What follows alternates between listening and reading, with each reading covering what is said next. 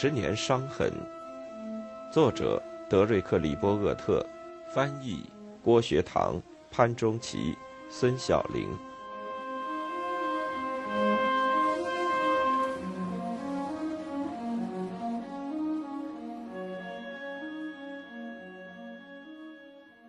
依照那些洋洋得意的岁月的灵敏度，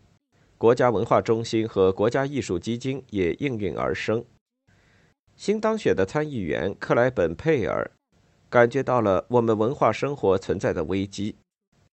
他认为，美国必须让人看到他在贡献某种比普通常识更高尚的东西，这才是与极权式唯物主义展开竞争的第一条战线。对于这样的人来说，美国世纪的理想和美国资本主义的繁荣昌盛似乎还很不满足，尽管美国精神与各阶层合作的教堂对文化的作用相比。已经在神社医院和乡村图书馆中得到了生动的体现。在这样一个时代，浪费的钱比花在解决火箭和导弹离开发射架两秒钟之后没有弹出或爆炸而进行试射这样的问题上花的钱多得多时，甚至华盛顿那些更为雄心勃勃的政客们都担心他们的国民是否愿意为一个作秀场地而掏出三千万美元。白宫本身将要变成本国最富有魅力的宫殿，他含蓄地表达了与杜鲁门和艾森豪威尔的乡土美国的不同，而且也与杰弗逊和林肯时代的角色千差万别。这样粉饰美国的努力听起来就不对劲，今天的情况也是如此。肯尼迪家族统治下的美国非常迫切地要证明，他已经告别了过去的质朴岁月。美国政府的这些看法即将通过公共服务在生活中得到实践。他们帮助在公共开支领域开辟了新的路线。在美国历史的其他时代，所有这些傻事都会遭到嘲笑，但这种带有讥讽味的美国幽默感，就像在马克·吐温身上所体现的，已经在位高权重的地方被冻结起来。埃米特·休斯是一位备受引用的编辑。是前任总统艾森豪威尔的演讲撰稿人，他的很多书都很自负，比如其中有一本的副标题有五十九个字。这个例子就很能说明问题。杰奎琳·肯尼迪看上去是第一位像欧洲王后的总统夫人，她跟显然没有兴趣的查尔斯·戴高乐谈论法国文学。戴高乐预言说，他最终会在某位石油富商的游艇上结束自己的一生。那一代人有一种显示自己成熟和力量的强烈渴望，这种渴望融入了冷战的伟大模式，即在愤怒的挫折中表现出短期的慌乱和长期的幻灭。肯尼迪在就职十一天之后发表了国情咨文，这是一个没有战争的战时演讲。他坚称美国经济陷入了困境，而俄罗斯人可能已经准备与美国较量了。美国最大的国家建设在和平时期开始了有准备和愚蠢的序曲。麦克乔治·邦迪就是这种强硬、高雅和光辉僻性的具体体现。他的出名可能不是因为他的学识，但肯定是因为他对弱势校长领导下的哈佛大学的控制。正如政治小说家沃德·查斯特所观察到的，肯尼迪需要他自己的重臣。也就是一个了解世界也了解政府的知识分子，一个可以训练其他人的那种人，一个你不必因为讲同一种语言而非要和他讲完每一句由你先说的该死的话的人。邦迪很快就被任命为总统的国家安全助理，他把办公桌从老行政办公楼搬到了白宫西厅，把员工从七十四人削减到四十九人，以便更灵活地与各部打交道。他还增加了一个情景室，世人马上就明白了，与勤勤恳恳的国务卿迪安·拉斯克相比，还有一颗离太阳更近的明星。麦克斯·弗兰克尔在《纽约时报》杂志的人物介绍中，对已经在华盛顿四年之久的国家安全助理做了这样的描述：他是一个敏锐、有时尖刻、才华横溢的人，身材瘦削，头脑精干。四十六岁了，看起来几乎还像个大学生。不论在网球场上还是在智力角逐中，他都表现得灵活、斗志旺盛、信心十足。他能吃、能喝、能跳、能玩，更为重要的是，他讲话轻快。有人则说他语言刻薄。戴维·霍布斯坦当时也在《纽约时报》工作，他简单的回想起。他比一般贵族出身的白种盎格鲁撒克逊新教徒还要聪明。对于邦迪来说，当他对某位批评者的思想提出质疑时，他最喜欢的口头语是：“这个观点在智力上是不完整的。”他和其他美国人一样，很快就知道将所有这些小点连接起来的代价。观察家回忆，邦迪在越战问题上最初就是一位鹰派人物。这不仅是因为他对越战有着精明的分析，而且还因为他的能量。他是一位能言善辩、充满自信的精英人士之一，曾在耶鲁大学学习数学专业，是骷髅会成员，当过一位海军上将的战时助手，也是战争部部长亨利·史丁生回忆录的共同作者。史丁生曾不费吹灰之力就得到了哈佛低年级学生奖学金。接着，在三十四岁时，又很快当上了文理学院院长。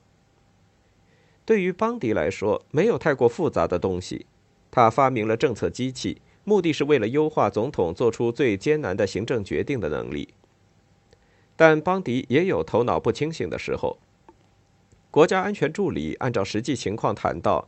他们的权力可以影响地球上八分之一的人口死亡。他们还谈到牺牲一半美国城市来交换一半苏联城市，像麦克纳马拉和邦迪这些人私下里都有大胆和强硬的秘密，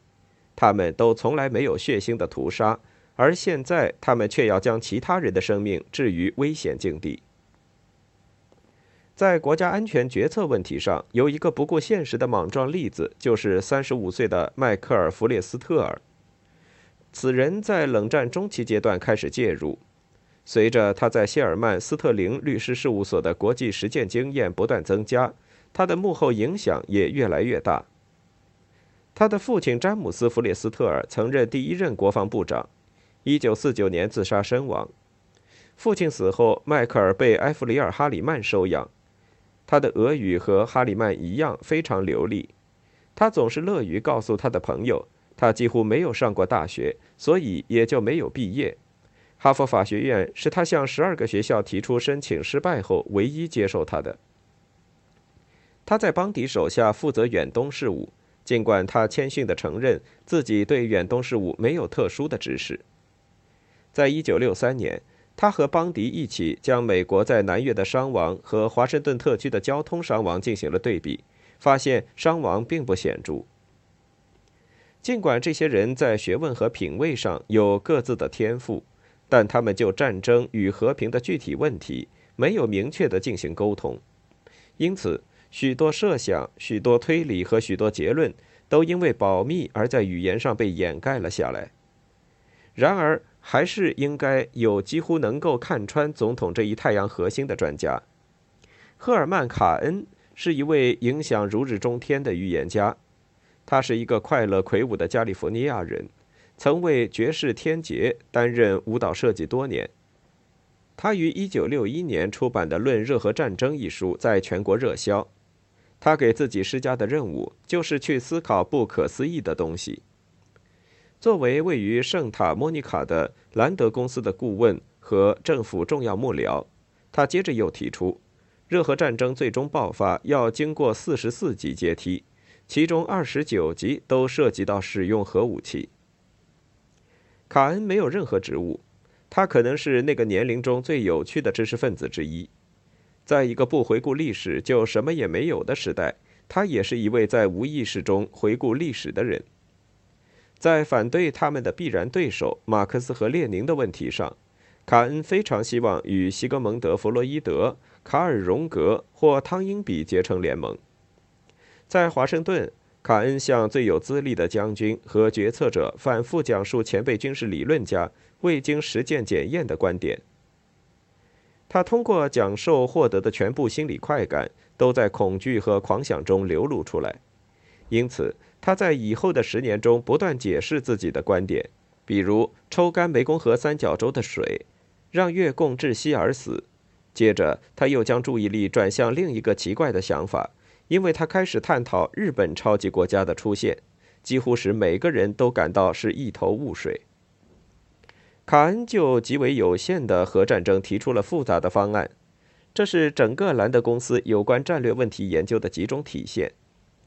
由于是空军长官出钱资助，战略研究的主题自然显示出空军掌控的感觉。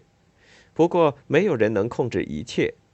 众所周知，从圣经时代开始，一旦到了战场，任何事情都不可能按计划进行。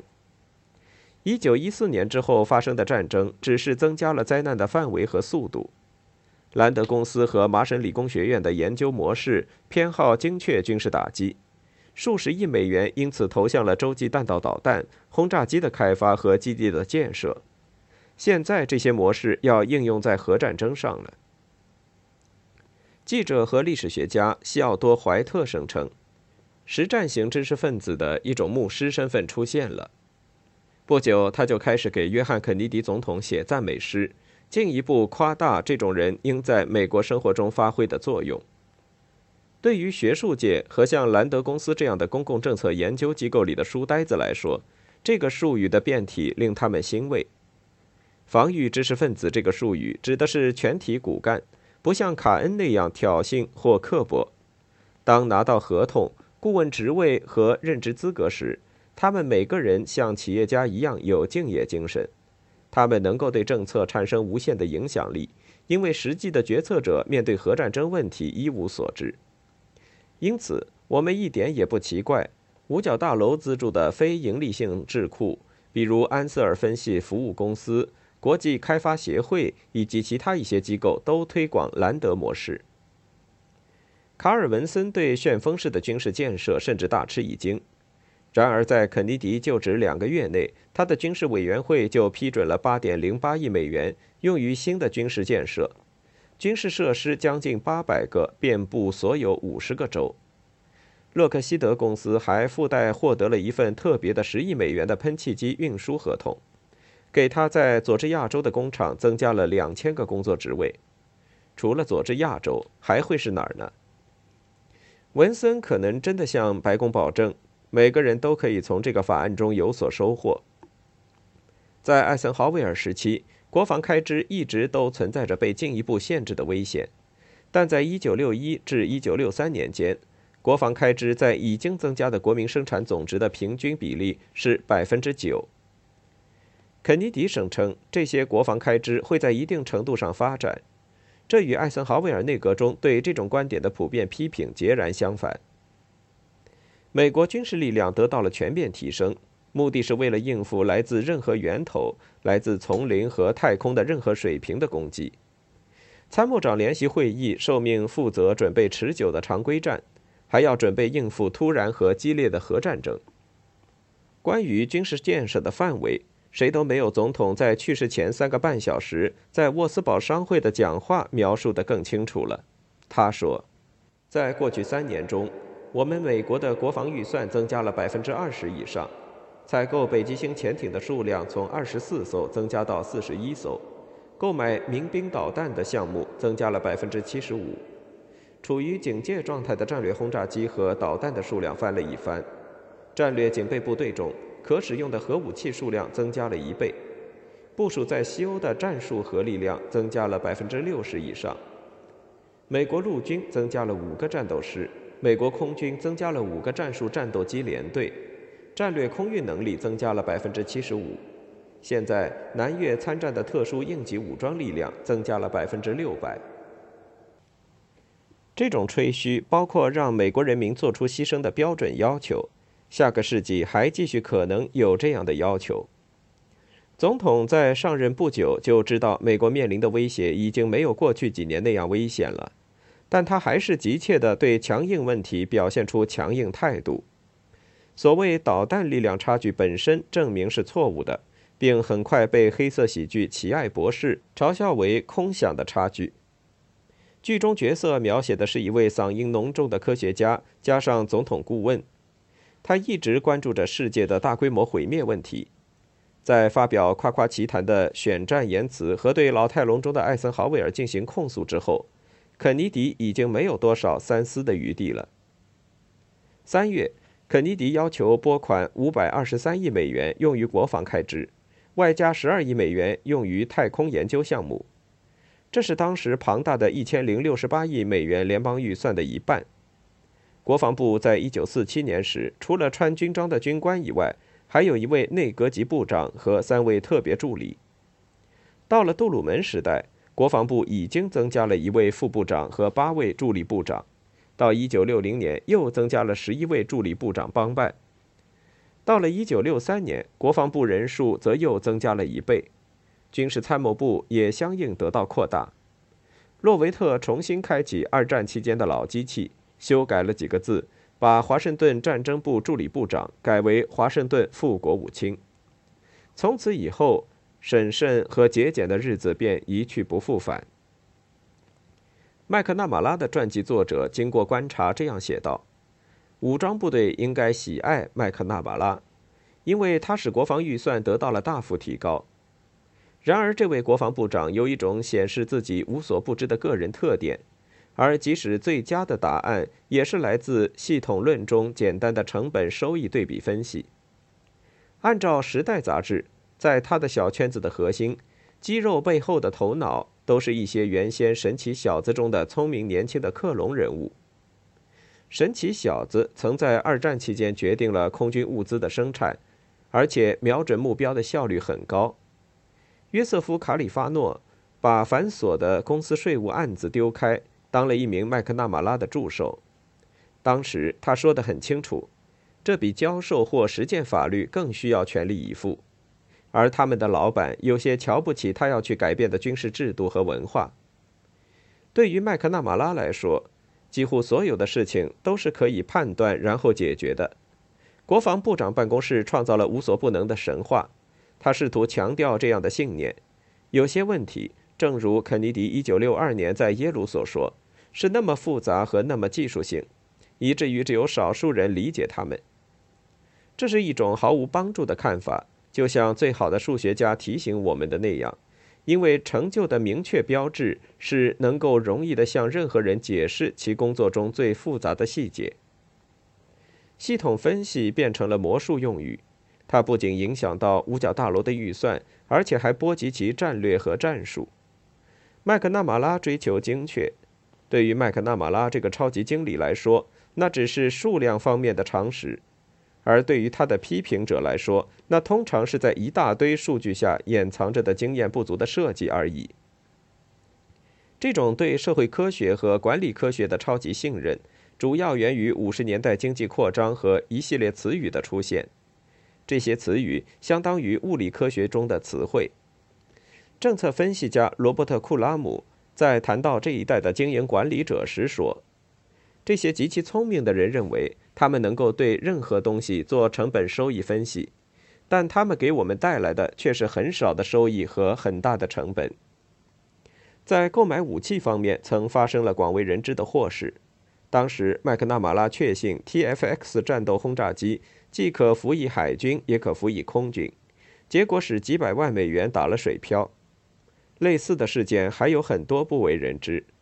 其中还有一个例子：国防部长认为 C 五大型运输机在快速将美国陆军师向海外投送方面能够取代舰艇。国防部长办公室变成了科学技术精英，包括很多根本不知道自己不知道什么的人。在参谋长联席会议上，大家聚在一起要协力抵制共同的敌人。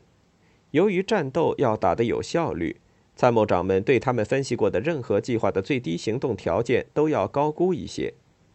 要玩这种游戏，麦克纳马拉就要对五角大楼进行必要的改革，而且大有希望成功的改革。不过，为达到目的，他走得太远，在以后几十年中，只是赢得了一个坏名声。五角大楼、兰德公司和大学之间的旋转门也开始转动起来。在麦克纳马拉领导下磨砺出来的各种分析技巧，应该获得终身成就奖。那些混进学校的前职员对存在严重虚假成分的学术成果态度漠然，一位新进的、没有管理背景的麻省理工学院教授绘声绘色地说：“麦克纳马拉具备专业经理的所有最佳品质。他从不担心细节或有犯错误的可能。在风雨飘摇中，经过十年积累，麦克纳马拉和他的亲信变成了大工程学观念的典范，即一个好的经理可以管理任何事情，不管产品是什么。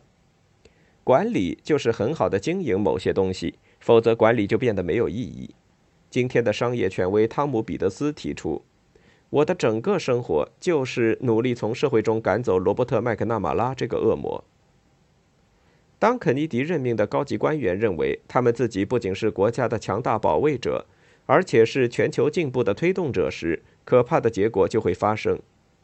异类的第三世界国家的前途向美国提出了许多富有诱惑力的问题。并在大博弈的魔力下不断吸引另外一些声誉良好的人，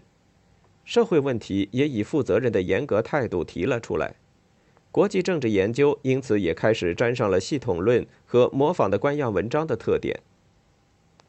沃尔特·惠特曼·罗斯托在主管国务院政策规划处之前，是邦迪在国家安全委员会的副手，麻省理工学院教授。他认为，一般的游击战和具体的越南战争。都是经济发展病态的一部分。约翰·麦克诺顿是一位风度翩翩的前哈佛法学院教授，麦克纳马拉在五角大楼的知心朋友。对于他来说，解决越南问题时，可以简单的把它分割成不同的组成部分，接着再拼在一起，成为合成模式。罗斯托的观点并不错，麦克诺顿的方法也没有像听起来的那样简单。但是，要想用这种观念分析几个世纪以来纷繁复杂的历史，或者认为可以用数字来粉饰战争，那就太天真了。形势很快就明朗了，与河内怂恿的那样勇敢的士兵作战所付出的代价，比经济病态和成本收益分析要多得多。